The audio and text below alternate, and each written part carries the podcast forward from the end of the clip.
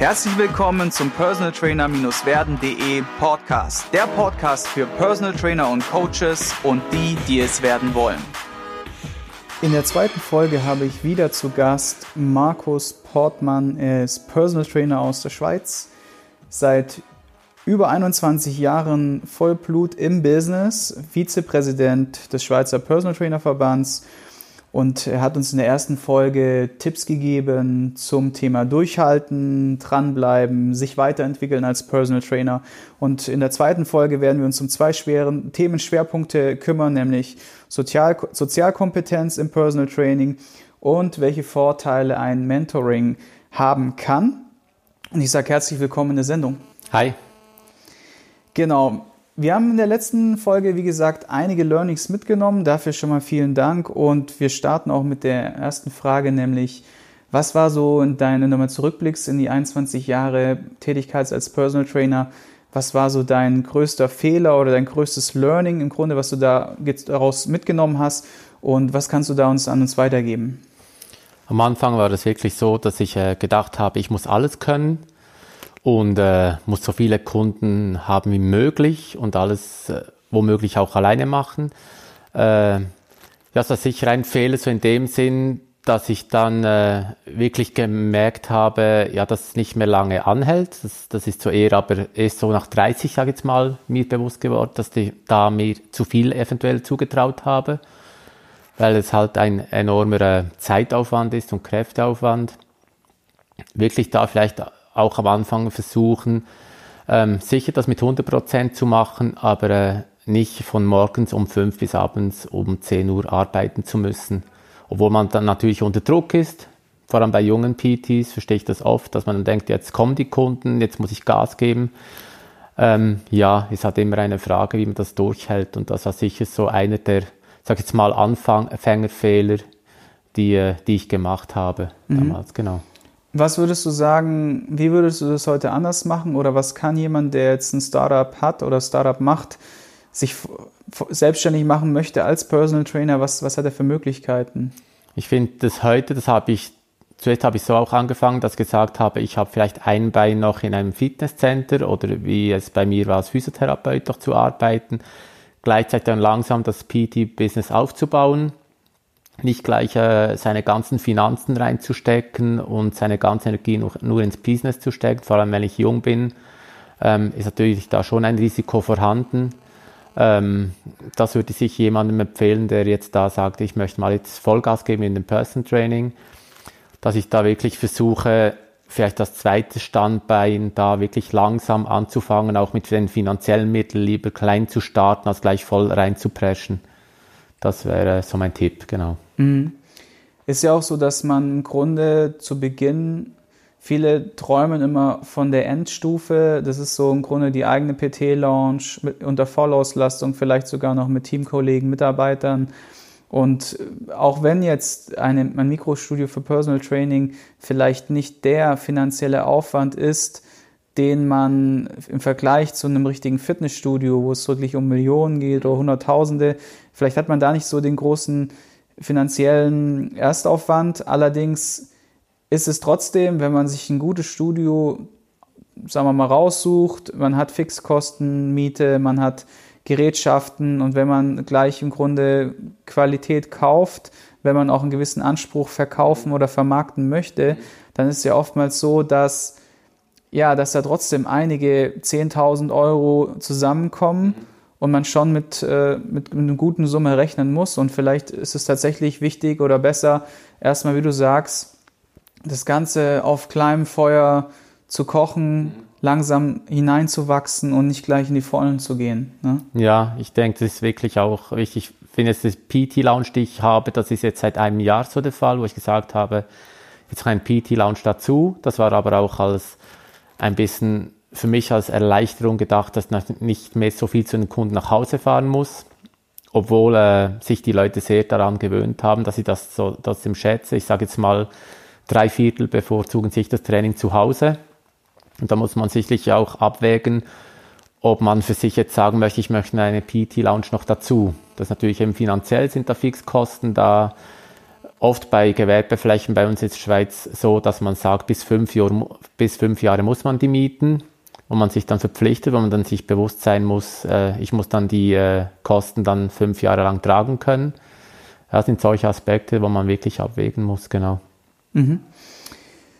Heute haben wir als äh, Spezialthema oder als Themenschwerpunkt das Thema Sozialkompetenz mitgebracht. Und ich hatte auch vor kurzem mit dem Tim ein ähnliches Gespräch und ich bin auch echt gespannt, was du uns heute da noch mitbringen kannst als zusätzlichen Erfahrungswert in deinen 21 Jahren hm, Arbeit als Personal Trainer. Und wir hatten, wir haben so ein paar Punkte vorhin aufgeschrieben, wie beispielsweise Empathie. Was, was kannst du über Empathie sagen? Empathie, was bedeutet das erstmal und vielleicht auch, welchen Übertrag gibt es zum Personal Training und vielleicht auch mal ein Beispiel aus der Praxis? Mhm. Ähm, ich finde, ein Person Trainer, das ist jetzt meine Meinung, sage ich jetzt mal. Ähm, ich kann jetzt sagen, dass ich sicher erst nach 30 so ein Person Trainer geworden bin, wo ich mich auch hineinfühlen kann in meine Kunden. Darum sehe ich auch das Problem, wenn jemand jung ist, jetzt sage ich 20, 21, sagen, hey, ich möchte durchstarten als Person Trainer, fehlt, fehlt ihm einfach die gewisse Empathie, also sich hereinfühlen in den Kunden auch. Man hat natürlich in dem auch nicht so Lebenserfahrung. Ähm, Du hast Leute, weißt du auch, die vielleicht geschieden sind, Lebenskrisen haben und so weiter. Mit 2021 sieht das alles noch ein bisschen anders aus.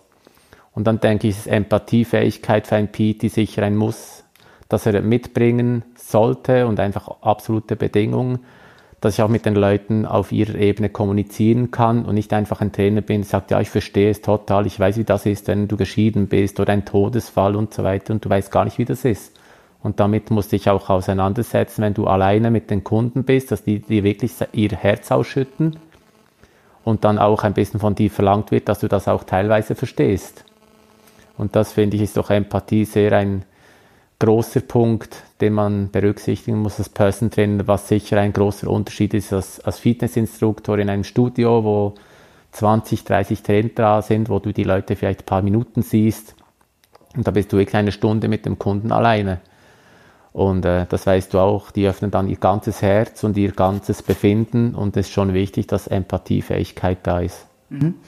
Wenn du mal jetzt aus der Praxis ein Beispiel bringen kannst, also ohne Namen natürlich zu nennen, ja, was, was, was gab es da mal für ein Beispiel, wo du gesagt hast, so, ho, da war wirklich Empathie ange, angesagt und wie hast du darauf reagiert? Also ich kann es vergleichen, ich war auch verheiratet, das ist einige Jahre her. Und ich hatte auch Kunden, ein Kunde, der mir angerufen hat und gesagt, hey Markus, ähm, heute das Training, ähm, ich fühle mich nicht so, meine Frau hat mich verlassen, heute, ähm, ich möchte nicht trainieren mit dir. Ähm, ja, und ich weiß nicht, ob ich das noch machen möchte. Und ich habe ihm gesagt, doch, ich komme zu dir, wir haben heute abgemacht, vielleicht tut es gut, wir gehen einfach raus und machen was zusammen. Und dann hat er so gesagt, so, ja, äh, du weißt gar nicht, wie das ist. Und dann habe ich gesagt, doch, ich weiß, wie das ist. Und das war einfach mein Steck, dass ich gesagt habe, ja, ich habe das auch erlebt, ich weiß, wie das ist in dem Moment, wenn man verlassen wird, man hat eine Ehe hinter sich, die, ähm, es ist auseinandergegangen. Ähm, und da hat es mir echt geholfen, mich hier reinzufühlen. Und wir hatten dann auch ein tolles Training an diesem Tag und der Kunde kommt heute noch. Das hat mir doch sehr geholfen, so beim Empfinden von diesem Gefühl, das der Kunde in dem Moment hat. Und wir hatten auch ein gutes Gespräch und ich glaube, das hätte ich mir jetzt mit 3,24 nicht gekonnt wenn du das Leben ein bisschen anders siehst und diese Erfahrung nicht teilen kannst. Mhm. Was würdest du jemandem raten, der jetzt am Anfang steht, dass er so eine gewisse Empathie aufbaut? Wie, ich meine, natürlich kommt es über die Erfahrungen, über das Reiferwerden, Älterwerden.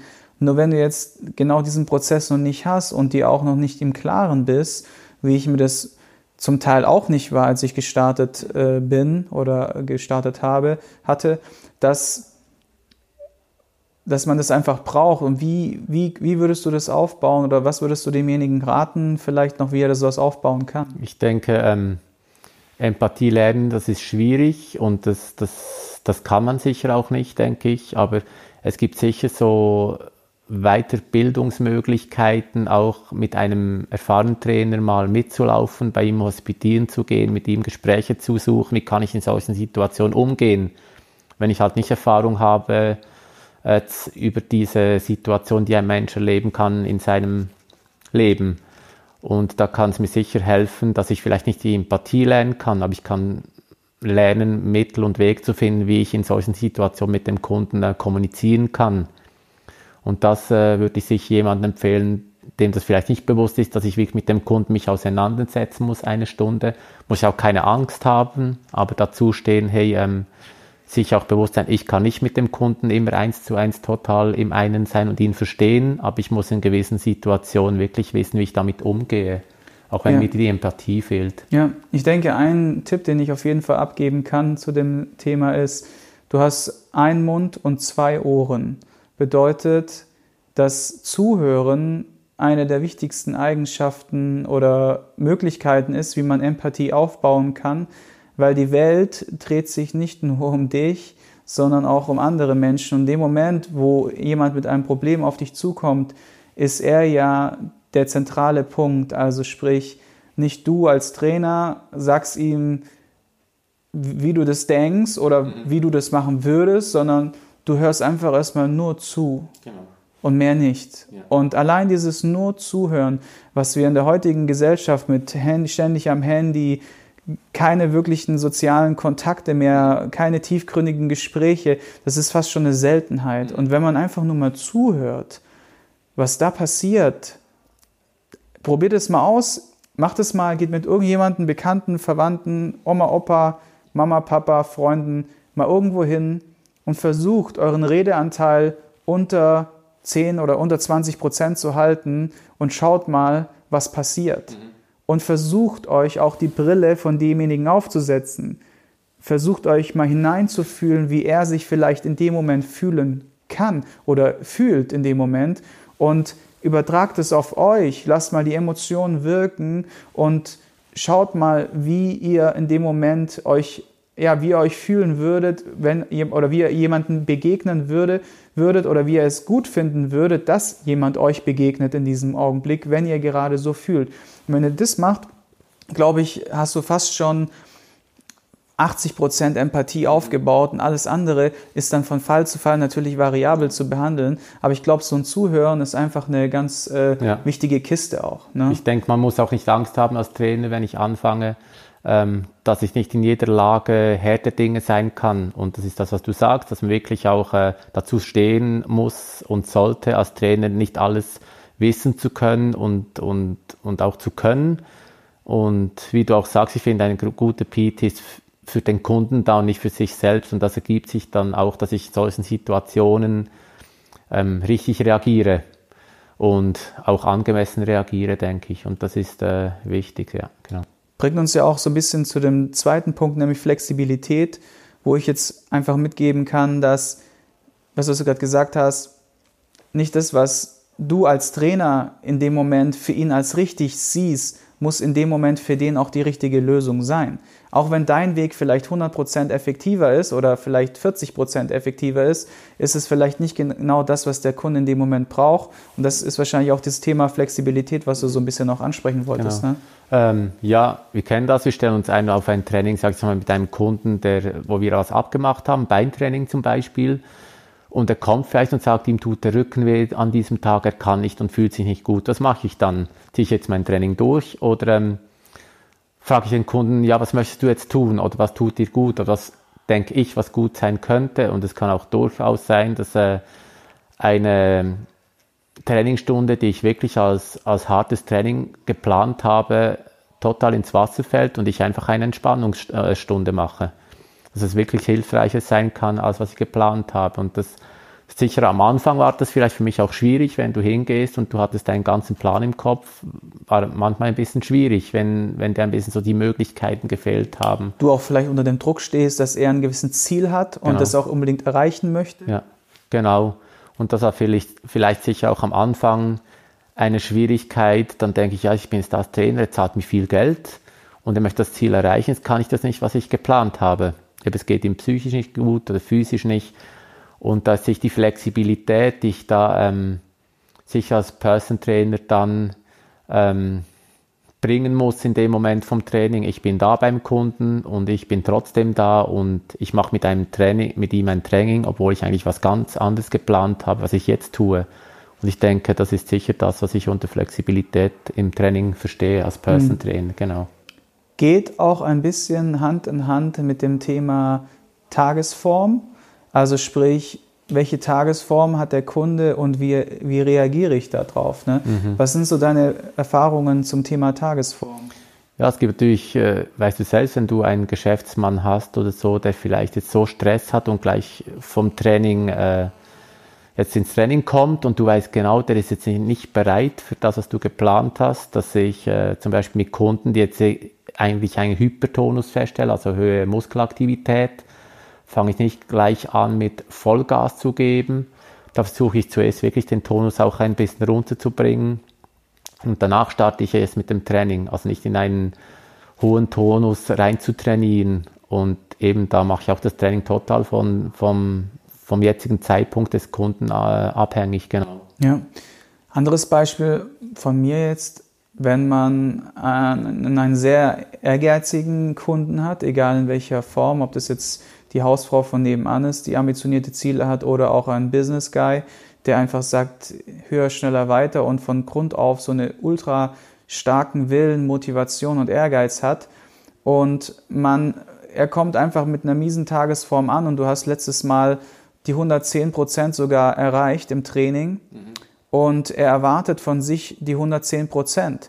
Mhm. Und für, bedeutet auch für mich, dass ich ihm dann sage, pass auf, ich erkläre ihm, was Tagesform bedeutet dass vielleicht heute mit seiner Tagesform, die nicht 110 Prozent einfach ist, dass die 80 Prozent automatisch auch die 110 Prozent sind und er sich damit auch zufrieden geben kann dann. Ja. Emotional, mental, von seinem Ehrgeiz her, von seinem Feeling her. Ich glaube, das ist auch noch eine ganz wichtige Kiste, dass man den Leuten einfach erklärt, dass die tagesformabhängige Bestform immer die ist, die in dem Moment tagesformabhängig abgerufen werden kann durch den mhm. Trainer und durch ihn selbst. Und wenn man da diesen Einklang findet und auch checkt, dass es nicht immer stetig, immer höher, schneller weitergehen kann, ja. dann kann man auch solche Leute extrem gut abholen und auch zufriedenstellen dann. Ne? Ja, ich denke, also in meinem Vertrag steht ja auch, das ist vielleicht erscheint für einige ein bisschen ein komischer Satz, bei mir steht im Vertrag, ich bitte um aktive Ehrlichkeit. Also dass mir ein Kunde, wenn er mit mir einen Vertrag abschließt, auch sich bereit erklärt, er erklärt mir auch seinen jetzigen Stand von seiner Form, hat er Stress, wie geht es ihm heute, dem mir auch beim Training mitzuteilen, bevor wir anfangen, was mir dann auch hilft, dann das Training anzupassen. Mhm. Mhm. Ein letzten Punkt, den du mir genannt hast, war Nähe halten und trotzdem Distanz wahren. Was kannst du da noch dazu sagen? Ja, im Person Training ist man natürlich dem Kunden viel näher als einem Studio.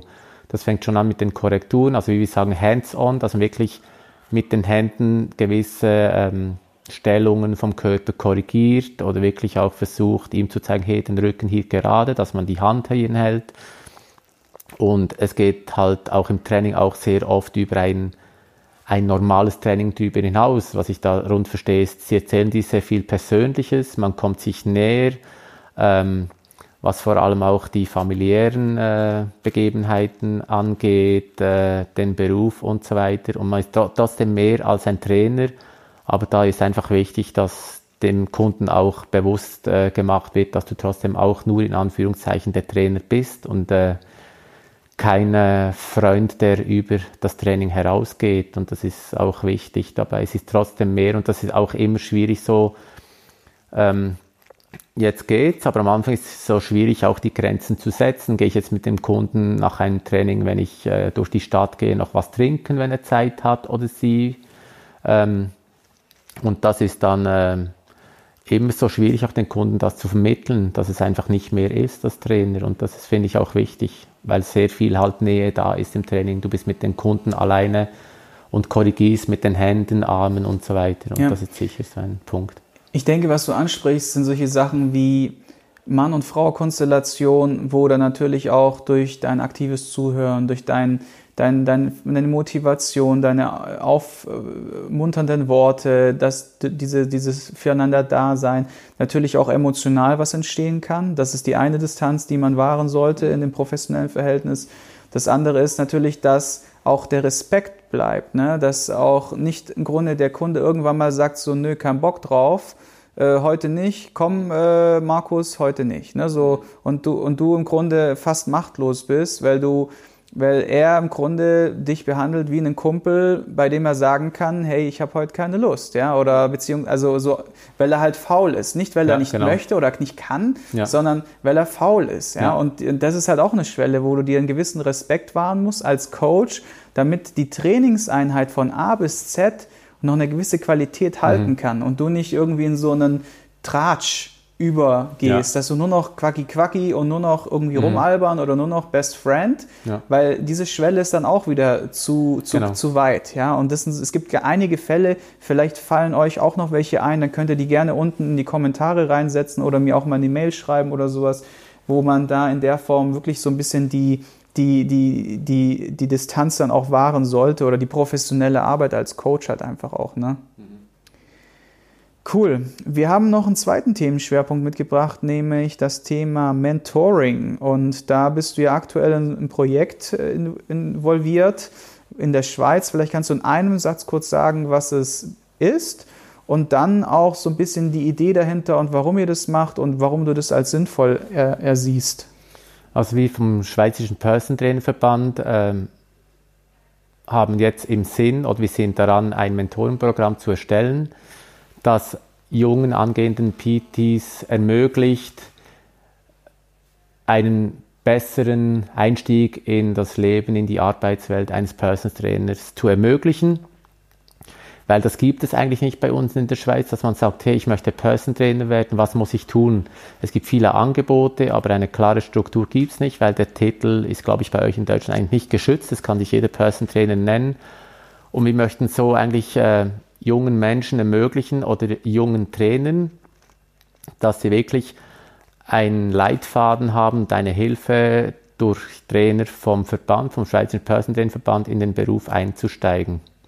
Und da haben wir eine Art Protokoll, einen Lernplan, einen Lehrfaden entwickelt, den wir aber jetzt noch am Ausarbeiten sind. Da sind wir zu fünft jetzt vom Verband wo wir wirklich versuchen, mit diesen Leuten zusammen, mit diesen Menschen zusammen, die den Beruf erlernen möchten, wirklich gezielt gewisse Themen wie abzuarbeiten auf dem Weg zum Person Trainer.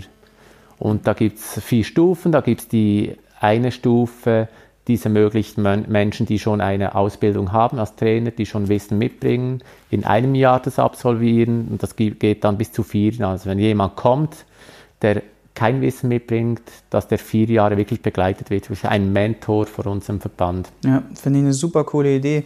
Und wir haben ja auch vor, zu Beginn so ein bisschen angesprochen, dass es diverse Vorteile gibt. Vielleicht kannst du die mal so ein bisschen kurz äh, zusammenfassen. Wir hatten über Erfahrungswerte ges äh, sammeln gesprochen, über Realität versus äh, Lehrbuch und Medien vielleicht auch, ne? Und Vorsprung durch äh, im Grunde Know-how in der Umsetzung dann, wenn man sich selbstständig macht. Ne? Also man hat natürlich die Möglichkeit, mit einem Mentorenprogramm auch durch einen erfahrenen Coach zu sehen, wie sieht die Realität aus. Er hilft mir auch da, Tipps und Kniffe zu erlangen, die ich eigentlich mir sonst selbst äh, beibringen müsste. Zudem auch die Realität, wie es wirklich ist, das Person drin, dass es halt nicht immer ist, dass ich tierisch viel Kohle mache, sage ich jetzt ganz salopp, dass es äh, nicht so einfach ist, äh, wie es oft in den Medien scheint, dass ich auch eigentlich gar nicht mit den reichen Leuten arbeite und nur alle immer gesund sind und strahlen und ich irgendwo am Whirlpool sitze und da die Leute trainiere, das ist nicht die Realität.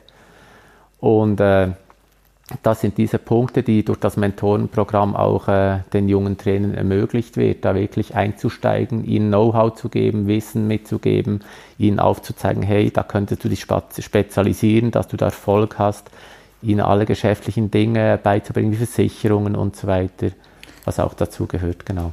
Finde ich richtig cool und der Podcast hier soll ja auch dazu beitragen, euch ein bisschen ja, zusammen, die, die Szene zusammenzuführen und vor allem auch den Newcomern einen gewissen Impuls zu geben, Impulse zu schaffen, wo sie sich einfach Informationen holen können, Anregungen holen können, Ansprechpartner holen können. Und wir werden auch die ganze Kiste mit dem Mentorenprogramm definitiv unten in die Kommentare reinpacken, damit äh, die Leute sich da weiter informieren können. Wenn sie jetzt zum Beispiel äh, Österreich, Schweiz, Deutschland sind, dann ist es ja bestimmt auch interessant. Und wir kommen jetzt auch so ein bisschen zur letzten Runde, nämlich der ähm, Blitzlichtrunde, nämlich ich stelle dir eine Frage und du antwortest einfach kurz mit einem Wort oder Satz. Und dein favorisiertes Coaching-Tool kann ein App sein, Gerät oder Software. Was, was, mit was arbeitest du hauptsächlich? Für mich sind das die Tubes, weil sie einfach praktisch sind, überall mitnehmen. Du kannst alles trainieren. Das ist so mein bevorzugtes Tool. Cool. Ein guter Personal Trainer zu sein bedeutet? Offen zu sein, selbstkritisch und geduldig. Ja, de deine größte Stärke als Coach? Ist sicher die Empathiefähigkeit. Und größte Schwäche? Oft zu selbstkritisch und äh, manchmal zu ungeduldig. Mit wem würdest du gerne mal ein Gespräch führen? Über, über was wäre dieses Thema? Zum Beispiel wäre cool Marc Spitz, so bekannt als bester Schwimmer aller Zeiten. Kennen vielleicht wir Älteren noch so mit den Wo kam der her? Von Amerika. Ah, okay. Ja, oder ein anderes sehr interessanter Mensch, natürlich Arnold Schwarzenegger, so die ganze Szene mal zu erleben, wie es früher war. Und das wäre so sicher ähm, so, dass, ja, ja, es ist tatsächlich witzig, dass Ani äh, so von zehn Gesprächen sechsmal genannt wird. Ja? Ja, von allen Personal Trainern. Sympathiepunkte gewonnen ja. doch. das ist echt witzig, ja. Okay. Dein bisher unerfüllter Lebenstraum, wenn es einen gibt? Ich glaube, den lebe ich im Moment, dass ich von dem, was ich äh, liebe, auch leben kann. Schön. Abschlussfrage, wen möchtest du gerne noch grüßen? Kann ein jemand sein, der dich auf deinem Weg geprägt hat, jemand Familie, Freunde? Es sind sicher zwei, meine Mitarbeiterin Linda Bürki, die sehr viel mir abnimmt und meine Eltern, die äh, natürlich mit ihren 80 Jahren vielleicht am Anfang nicht verstanden haben, was ich da mache und die Geduld mitgebracht haben und das jetzt total verstehen. Hm. Ist witzig, also gerade ältere Menschen können damit nicht viel anfangen. Meine Oma fragt auch immer, ist es nicht, ist es nicht so anstrengend, andauernd damit zu hupfen? ja, auch was. Ja, genau. Und ich sage immer, Oma, ich rede und äh, fasse an, aber ich springe nicht immer mit. Also zumindest mal nicht dauerhaft. Ne? Genau. Ja. Sehr cool. Deine Kontaktdaten, du hast mir ja genannt Facebook und Instagram, werden wir auf jeden Fall direkt unten in den Beschreibungstext mit reinpacken. Und ich war so frech und habe Markus vor der Folge gefragt, ob wir nicht äh, die, die, ähm, Sozial, die, die Punkte der Sozialkompetenz, die wichtigsten, einfach nochmal in einen kleinen Text zusammenfassen und euch dann kostenlos als Download unten mit reinpacken. Und da hattest du gesagt, Yes, ja, bist du dabei? Natürlich, natürlich. genau, die werde ich dann schön schick machen für euch. Und dann werden wir die unten reinpacken, dann könnt ihr euch einfach nochmal reinlesen und wenn ich noch irgendwelche Ideen habe oder Bücher habe, die ich gut finde, werde ich die auch noch verlinken, dass ihr da einfach mal euch ein bisschen informieren könnt, weiterbilden könnt, erste Impulse sammeln könnt. Und genau, wichtig noch ein kleiner Callout von meiner Seite. Für euch sind es nur 5 bis 60 Sekunden. Seid so lieb, geht kurz in die Rezession rein und schreibt eine, weil nur dann wird dieser Podcast auch für andere Personal Trainer und die, die es werden wollen, sichtbar, weil einfach der Algorithmus mich dann nur ergreift und im Grunde bei iTunes vorschlägt. Oder genauso bei Spotify und SoundCloud, schreibt einen Kommentar, abonniert oder irgendwas, interagiert irgendwie, damit das Ganze ein bisschen ja, sich verbreitet und anderen Leuten auch helfen kann. Ich sage vielen Dank für euren Support und vielen Dank, Markus, für das Interview. Vielen Dank auch. Danke. Ich hoffe, du konntest ein paar wertvolle Impulse für dich mitnehmen. Wenn du diesen Podcast informativ findest, dann abonniere ihn doch einfach für weitere spannende Folgen. Und vergiss nie, die wichtigsten drei Buchstaben im Leben sind T-U-N.